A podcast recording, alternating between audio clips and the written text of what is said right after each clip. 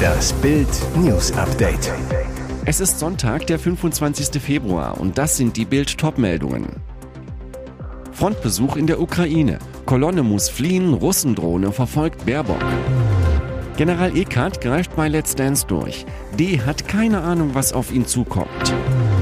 Täter nach Mord in Hünxe NRW auf der Flucht. Yüksel Y im eigenen Dönerladen erstochen. Frontbesuch in der Ukraine. Kolonne muss fliehen. Russendrohne verfolgt Baerbock. Drohnenalarm beim Baerbock-Besuch in der Südukraine. Außenministerin Annalena Baerbock von den Grünen musste den Ortsbesuch an einem Wasserwerk bei Mykolaiv am Schwarzen Meer unverzüglich abbrechen, aus Sorge vor einem bevorstehenden Angriff der Russen. Grund, über dem Gebiet wurde eine russische Aufklärungsdrohne gesichtet, meist folgt auf solche Drohnen ein direkter Luftangriff. Die gepanzerte Kolonne der Außenministerin brach sofort auf. Angesichts der Frontnähe war die Gefahr zu groß. Ein Sprecher des Auswärtigen Amts über die brenzliche Situation, der Besuch am Wasserwerk musste aus Sicherheitsgründen vorzeitig abgebrochen werden. Als die Alarm-Apps auf den Mobiltelefonen losheulten, raste die Kolonne schon wieder weiter. Dann stellte sich heraus, die Gefahr war noch nicht gebannt. Eine russische Aufklärungsdrohne flog der Kolonne hinterher, verfolgte die Außenministerin und ihren Tross. Erst später drehte die Drohne wieder ab.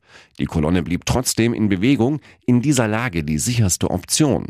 Zuvor hatte Baerbock 100 Millionen Euro weitere humanitäre Hilfe für die Ukraine angekündigt. Damit beliefe sich die deutsche humanitäre Unterstützung auf eine Milliarde Euro. General Eckhardt greift bei Let's Dance durch. D hat keine Ahnung, was auf ihn zukommt. Das Tanzfieber ist zurück. Freitag startete die 17. Staffel Let's Dance mit der Kennenlernshow. Moderator Daniel Hartwig und seine Kollegin Viktoria Swarovski lüfteten das Geheimnis, welche Tanzpaarungen es in diesem Jahr gibt. Profitänzerin Ekaterina Ekat-Leonova darf diesmal mit Choreograf Detlef D. Soest über die Tanzfläche schweben. Das bedeutet nicht nur für sie, sondern vor allem für den Hip-Hop-Tänzer schweißtreibende Stunden. Ich habe mich sehr gefreut, weil Eckart mit ihrer natürlichen Strenge und Coolness genau die richtige Trainerin für mich ist, sagt Detlef de Soest zu Bild und fügt einsichtig hinzu, ich glaube, ich bin kein leichter Schüler. Tanzpartnerin Eckart warnt ihn schon. Noch freut er sich, aber er hat keine Ahnung, was auf ihn zukommt. Für die strenge Lehrerin ist klar, Hip-Hop ist etwas ganz anderes als Standard und Latein. Genauso ist es, wenn wir Standardtänzer Hip-Hop tanzen. Das ist dann auch eine Lachnummer. Es sind unterschiedliche Welten. Täter nach Mord in Hünxe NRW auf der Flucht. Yüksel Y im eigenen Dönerladen erstochen. Hünxe, Mord in der Dönerbude. Yüksel Y ist am Samstag gegen 10.30 Uhr in ihrem Imbiss in Hünxe-Drevenack im Kreis Wesel erstochen worden. Der Täter ist auf der Flucht. Wie Polizei und Staatsanwaltschaft am Sonntag in Duisburg mitteilten, war die Frau leblos und mit Stichverletzungen aufgefunden worden. Eine Mordkommission der Polizei hat die Ermittlungen aufgenommen. Auf dem Parkplatz neben dem Imbiss an einer kleinen Kreuzung steht noch der weiße Nissan der Inhaberin. Der Kofferraum ist voller Getränke und Lebensmittel. Vermutlich war sie vor der Samstagsschicht einkaufen und gerade dabei, die Einkäufe ins Restaurant zu bringen, als ihr Mörder sie abpasste. Ob es sich um einen Raubmord oder um eine Tat im persönlichen Bereich handelt, ist unklar. Die Ermittlungen im Umfeld der Frau laufen. Die Tat passierte noch vor der Eröffnung des Restaurants, als sie sich allein darin aufhielt und die Öffnung vorbereitete. Ein Sprecher der Staatsanwaltschaft sagte am Sonntag, man wolle zunächst keine Angaben zu möglichen Tatverdächtigen machen. Spanien Prinzessin Leonor, Sexskandal an ihrer Militärakademie. Grenzüberschreitung und Unmoral statt Disziplin und Kameradschaft. Die Militärakademie, die Spaniens Thronfolgerin Prinzessin Leonor auf ihre königliche Zukunft vorbereiten soll, wird von einem Sexskandal erschüttert. Ein hochrangiger Offizier und Ausbildungsleiter an der Allgemeinen Militärakademie von Saragossa soll mit einer 18- oder 19-jährigen Klassenkameradin von Leonor Sex gehabt haben. Die Affäre lief offenbar bis vor wenigen Wochen. Das hat nun Konsequenzen, wie die spanische Zeitung El Confidencial berichtet. Leonor wird ihrem Vater, König Philippe IV., eines Tages auf den Thron folgen. Da sie dann auch die Streitkräfte kommandieren wird, ist eine Militärausbildung für die Kronprinzessin Pflicht. Im August 2023 begann ihr dreijähriges Programm. Die angebliche sexuelle Beziehung zwischen der Kadettin und dem höheren Offizier kann als Verstoß gegen die militärische Ethik und Disziplin angesehen werden. Als Ausbildungsleiter gilt er als Autoritätsperson, der sich gegenüber Untergebenen professionell und respektvoll zu verhalten hat. Der Offizier wurde vorübergehend beurlaubt, ihm könnte ein Disziplinarverfahren wegen Machtmissbrauchs drohen. Und jetzt weitere wichtige Meldungen des Tages vom Bild Newsdesk. Eklat bei Verleihung, Applaus für Israel-Hass auf der Berlinale. Hetze gegen Israel, Schweigen zu den Verbrechen der Hamas. Auf der Berlinale kam es am Samstagabend zum Eklat. Mehrere ausgezeichnete Künstler warfen dem jüdischen Staat vor, einen Völkermord im Gazastreifen zu begehen, schwiegen aber zum Massaker der islamistischen Hamas-Terroristen an 1200 Israelis sowie der Verschleppung hunderter Geiseln. Der palästinensische Filmemacher Basel Atra forderte Deutschland auf, keine Waffen mehr an Israel zu liefern. Sein einseitiger Vorwurf an Israel, das einen Krieg gegen die Hamas-Terroristen führt, der jüdische Staat hätte Zehntausende Menschen in Gaza geschlachtet. Eine Verurteilung des Terrors gegen Israel? Fehlanzeige. Und das Publikum jubelte und klatschte. Ebenso der Regisseur Ben Russell, der mit Palästinensertuch auf der Bühne auftauchte und Israel einen Völkermord vorwarf. Natürlich stehen wir auch hier für das Leben und wir stehen gegen den Genozid und für einen Waffenstillstand in Solidarität mit all unseren Genossen. Solidarität mit unseren Genossen. Ob damit auch die Terroristen gemeint waren, die am 7. Oktober Israel überfielen? Unklar. Die Zuschauer belohnten die Anti-Israel-Rede dennoch mit großem Applaus. Die Moderation schwieg zu jeder Hetzrede gegen Israel, sah offenbar keine Notwendigkeit einzugreifen.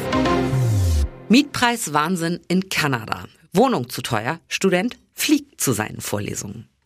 Not macht erfinderisch. Tim Chen studiert Wirtschaft in Kanadas Westküstenmetropole Vancouver. Und er pendelt mit dem Flugzeug zur Uni. Der Grund, rund um den Campus sind ihm die Wohnungen zu teuer. Nach einem Urlaub hatte er für seine Bleibe in der Stadt eine deftige Mieterhöhung bekommen. Plötzlich sollte er 2500 Dollar pro Monat zahlen, also umgerechnet rund 2300 Euro, erzählte er dem Sender CTV News. Für Tim nicht bezahlbar. Er entschied sich wegen des Mietpreiswahnsinns ins 430 Kilometer entfernte Calgary zu seinen Eltern zu ziehen und mit dem Flugzeug zu seinen Vorlesungen zu reisen. Damit lebt er unterm Strich günstiger, behauptet der Student. Ein Flug kostet laut Medienberichten etwa 110 Dollar, dauert eine Stunde und 40 Minuten.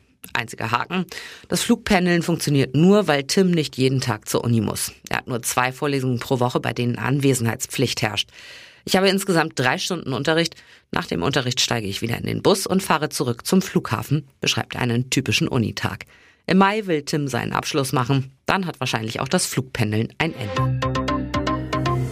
Ihr hört das Bild News Update mit weiteren Meldungen des Tages. Donald Trump hat im Vorwahlkampf Nikki Haley in ihrem Heimatstaat geschlagen. Obwohl die Sieger praktisch feststehen, gehen die US-Vorwahlen weiter. Bei den Demokraten hat Joe Biden als amtierender Präsident parteiintern keine echte Konkurrenz. Und bei den Republikanern ist Donald Trump nicht zu stoppen.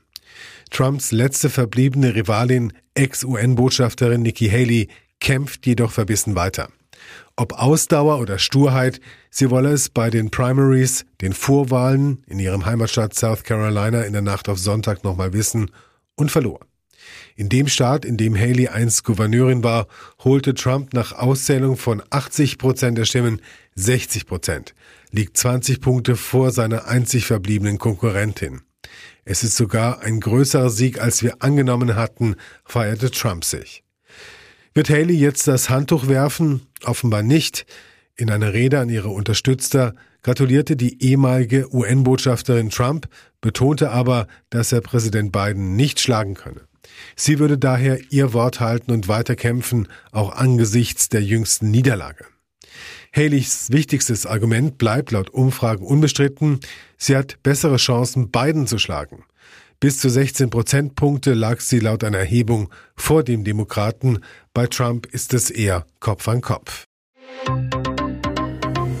Hier ist das Bild News Update. Und das ist heute auch noch hörenswert. Bauernprotest schlägt in Tumult um, Reifen und Tonnen brennen, Eier fliegen. Grünen-Chefin Ricarda Lang kann das Gelände der Stadtoase in Magdeburg in Sachsen-Anhalt 45 Minuten lang nicht verlassen. Geplant war eine parteiinterne Veranstaltung zur Einstimmung auf die Kommunalwahl. Doch Landwirte hatten mitbekommen, dass auch Parteichefin Lang in Magdeburg reden wird und umstellten das Gelände Stunden vorher mit 120 Traktoren. An der Aktion beteiligten sich Bauern aus Sachsen-Anhalt, Brandenburg und Niedersachsen. Als die Grünen-Chefin gegen 17 Uhr in Magdeburg ankam, hatte eine Hundertschaft der Polizei die Lage unter Kontrolle. Unter Pfiffen und Buhrufen der Landwirte sprach die Grünen-Chefin mit einigen Demonstranten. Nach der Veranstaltung schlägt die Stimmung dann um. Als Lang zwei Stunden später zurück nach Berlin fahren wollte, blockierten Landwirte die Ausfahrt, setzten entlang der Schönebecker Straße Reifen und Tonnen in Brand, warfen mit Eiern. Langs Mercedes konnte das Gelände nicht wie geplant verlassen. Das Tor blieb aus Sicherheitsgründen verschlossen. Die Polizei musste Verstärkung anfordern. Über dem Areal kreiste ein Hubschrauber. Erst nach 45 Minuten gelang es der Polizei, die Blockade zu beenden. Ricarda Lang konnte Magdeburg wieder verlassen, beschützt von einem starken Polizeiaufgebot. Trotz der Tumulte steht die Grünen-Chefin zu ihrem zu Beginn gegebenen Wort, das Gespräch mit den Landwirten in Ruhe fortzusetzen.